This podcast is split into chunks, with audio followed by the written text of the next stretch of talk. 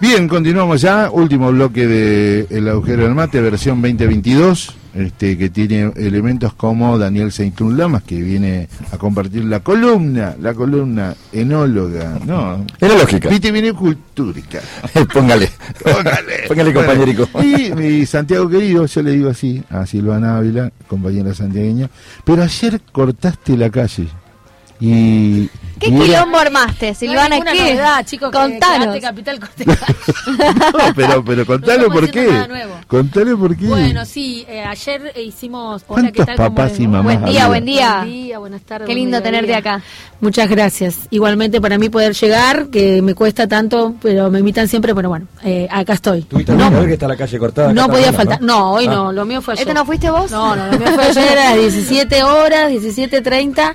Tuvimos la reunión de padres y madres para los pibis de la colonia. Qué bueno. 2023, la mejor colonia del mundo, entre paréntesis, este, que es la de Ate Capital. Así que sí, ayer no sé, había ciento y pico de padres, muchos no pudieron llegar por X motivo, pero mm, sí, no sé, fueron rotando.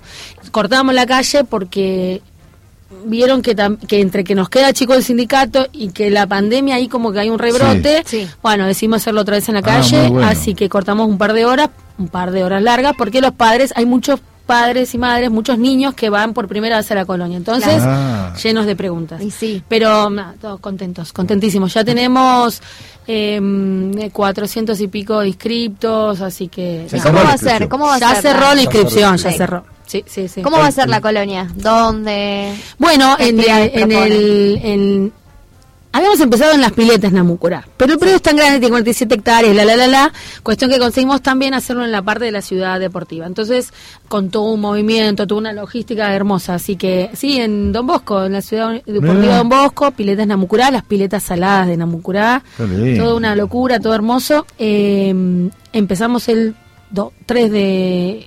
¿De enero? 3 de enero dos, no, no, lunes, 2 o Dos. 3, Dos, lunes dos. 2 de enero, exacto.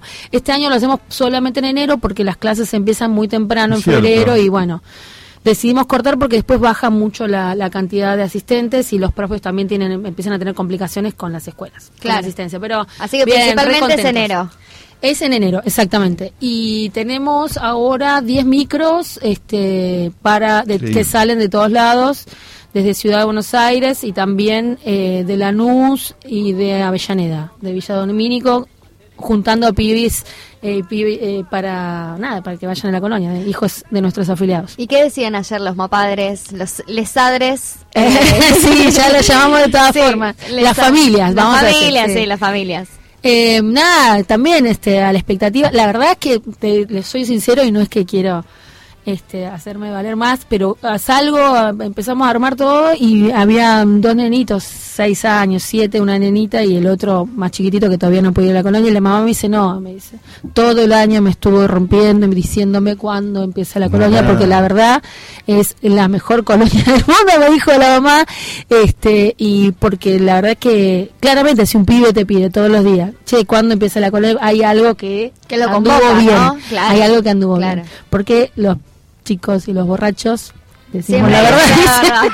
Y hablando de borrachos, no sé quién, es, quién está borracho acá. No, no, No, para darle el pie a Aceitún Lama, yo quiero volver el 31 a mi casa para festejar, el 24 también.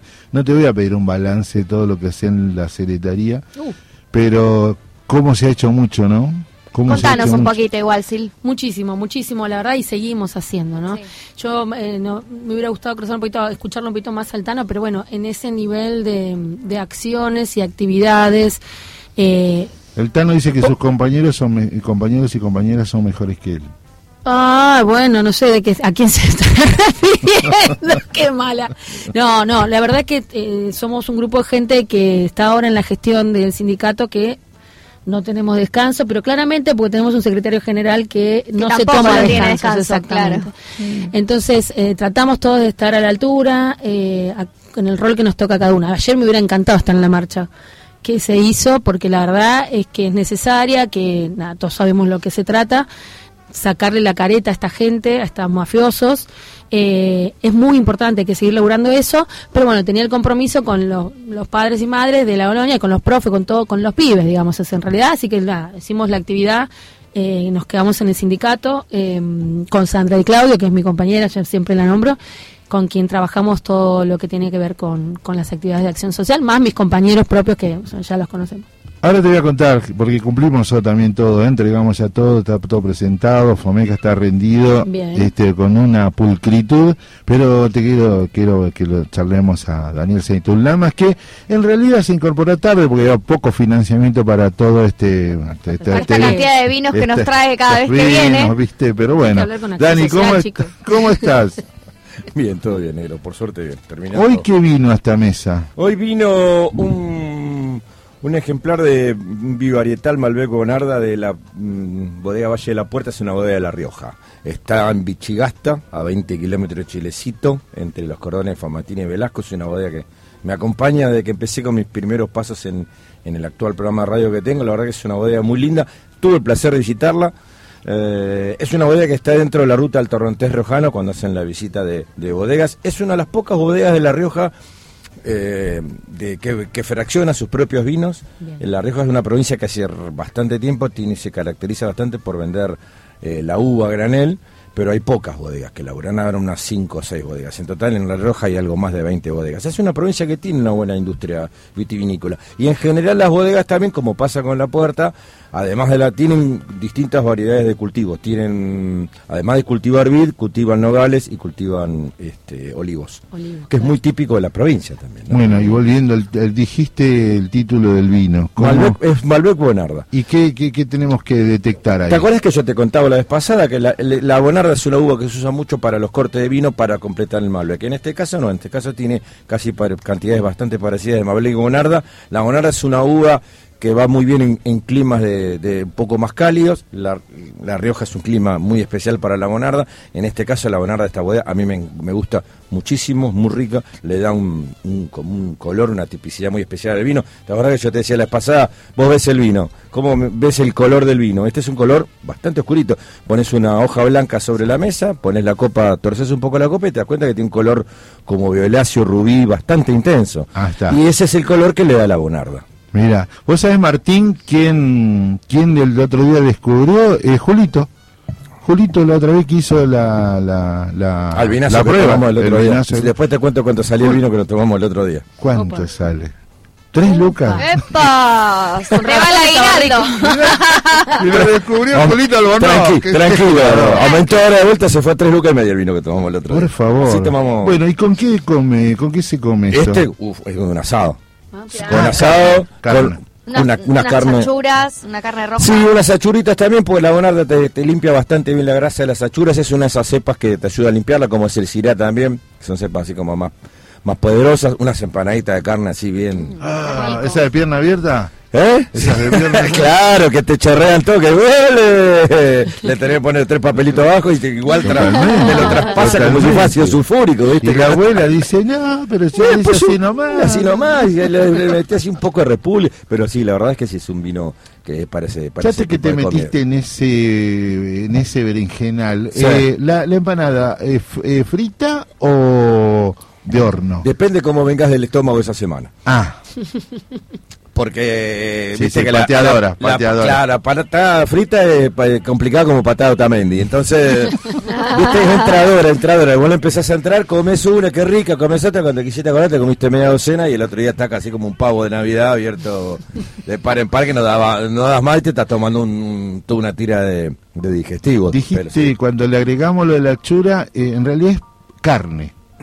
Sí, Fundamentalmente carne para acompañarlo. Si es un corte de Malbec con arda, es muy para las carnes. Para las carnes rojas, ¿no? Sí. Este, a ver, este, e- este vino, vos lo tomás, lo comés con un pollo, con un pescado, y el vino es lo que hablábamos la vez pasada, te va a invadir. eso. Claro. Tenés que buscar algo que nivele la- en, la- en lo Eh. gastronómico. No, no, no es que una, no es una cuestión de capricho, es una cuestión de, de la tipicidad que tiene cada, cada vino y la especialidad cada, de cada comida. Por ahí si es alguna comida con mucho condimento, sí, por ahí por ahí puede ser que vaya este vino. Una carne desmechada, por no, ejemplo. eso sí, ni hablar, ni hablar. un- hasta una bondiola, que pone, una bondiola con mucho condimento, sí, también. Claro. Está bien. Mm. Eh, ¿Viste? Ya me Eh, está agarrando hambre. Entro sí, de acá, sí. me- y acá me voy a asado con los compañeros de la legislatura, así que Ah, ya bien. me estoy preparando. Escúchame. eh, Bien, vas bien. Cierro esta última parte, Sí. esta última parte que decís, porque acá la compañera que es de Santiago del Estero, viste cuando vas entrando del que cruzás también de la, por la 9, ¿no? Hmm. Eh, y te cruzás con el camino que va al aeropuerto, hay un montón de bolichitos que comes chivo, ¿no? Este, ¿Es chivo? Cabrito. Cabrito, que comes cabrito, que una carne más, más rústica, más, más con gusto, Sabrosa. sabrosa. ¿Con qué te lo tomamos? eh, un cabrito y así y yo le entraría con un con un merlot, un buen merlot con, con madera, por ejemplo. Ah, como mirá. están viendo muchos en el norte. Bueno, decía Santiago del Estero. Sí. eh, Santiago del Estero es una provincia que estaría bueno que empezara a hacer vinos de vuelta, pero es la primera provincia de Argentina en la que hay vestigios históricos de que se hizo el primer vino. Ah, Que en escribí, realidad, papá, más, que el- papá. más que hacer el claro. vino, a- llegó, llegó a Santiago del Estero, como lo habíamos contado la vez pasada, pues lo trajo un cura, no me acuerdo el nombre ahora, lo trajo un cura para hacer para hacer la misa en el, en el siglo XVII. Porque en realidad, la de- lo contamos en- en la columna anterior, una de las maneras en que se difundió el vino por el, por el mundo fue con la, con la difusión del cristianismo, porque era que acompañaba la, la ceremonia ritual de la Exacto. misa. O sea que le debemos toda la misa. No, finalmente. Por eso yo cuando era chico era monaguillo me, y le chupaba el vino al, al cura cuando se daba Esa es vuelta. clásica, esa es Claro, clásica. le robaba, el cura le vino. robaba el mistel al cura. Y la hostia te la ponían con vinito, era más rica. No, se se la, cual. hostia, la hostia no la podías mojar porque se te derretía. Se te, la hostia, olvidate. Yo venía con, con Es que la te sangre ponen, de Cristo. Claro, te ponen la hostia, después te dan una- un poco de vino. Y porque cuando te daban la hostia solo te quedaba, ¿viste? Media ahí. Era medio secardi, era medio secardi, pero después se diluía enseguida en la, en la boca. Pero era una de las maneras de ingresar al mundo del vino. Otra, la nuestra generación negra, también era ingresar como tomador de culitos, con todo respeto, ¿no? Sí. Que ibas a la fiesta de eh, la familia Sí. del vecino. La coca, No la familia propia porque no, viste, te tenía medio vigilado. Pero la familia del amigo, del encargado del edificio, del amigo del vecino. Y vos A te das vuelta y veías los culitos de sangría y vos mirá, mirá por un lado, mirá para el otro y arriba con todo. Y te, te consagrabas como tomador de culito y así ingresabas al mundo del alcohol. Así ingresamos, gracias a la iglesia católica y gracias a, la- a y a- los vecinos. a lo- vecinos. Claro, Le voy a decir a mi vieja que siempre me pregunta. Claro, ¿cómo ¿de dónde viene este? No, quiero contarte. Es una costumbre que se perdió mucho porque ahora en la mesa familiar eh, de a- de a poco ha vuelto la costumbre de tomar vino, pero, sí. Eh, estamos en una pelea grande contra las gaseosas, por ejemplo. La gaseosa y la cerveza. chicos, la gaseosa no era algo que estaba en la mesa. Pero escúchame, No, hubo una adaptación del vino a la latita que está, para mí me parece que está buena. ¿eh?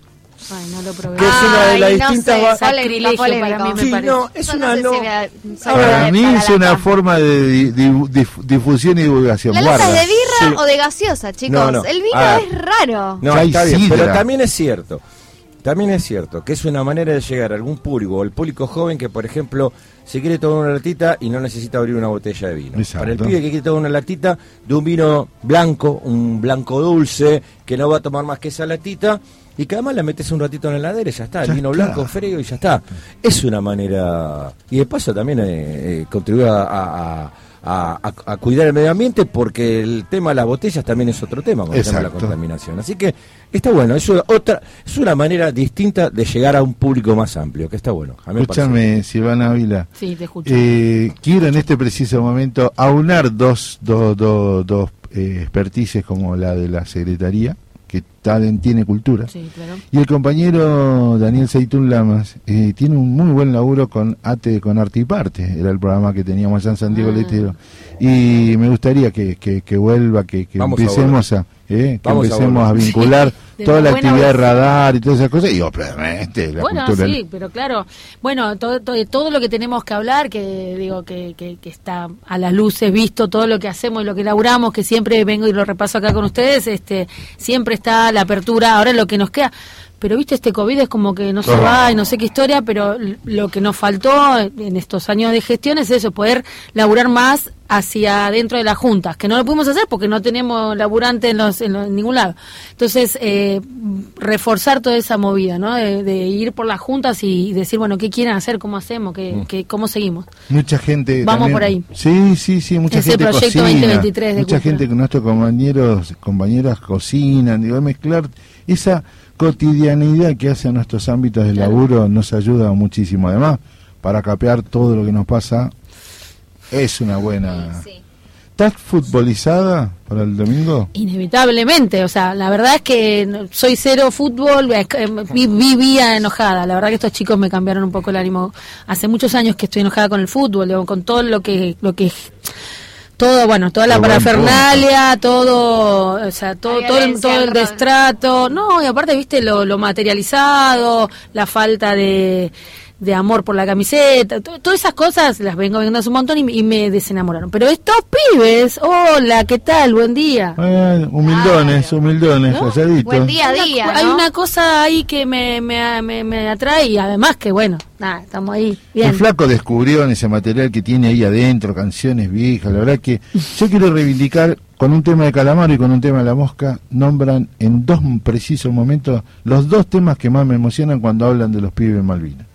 Tremendo. Tremendo. Que, que todo el mundo lo cante y empiece a decir, che, ¿para qué dice de esto? Bueno, a- ahí hay algo. ¿Eh? Y eso Ahí es cultural. algo. Sí. Eso es cultural. Y no te quiero contar que esta noche voy a, a tu ciudad, a La Plata, a ver a vos. Esa todo se ¿eh? une con todo. ¿ah? Eh, No, ¿viste? no, que no. quiere hacer Sí, vamos campaña por ahí, vamos por ahí. Yo no te despido, quiero hacer un pequeño corte musical, este, para así ya ahora sí el, el cierre de la primera etapa de, de, de la agujera del mate del. Salud. Por supuesto. Salud. Muchas gracias. Ya venimos.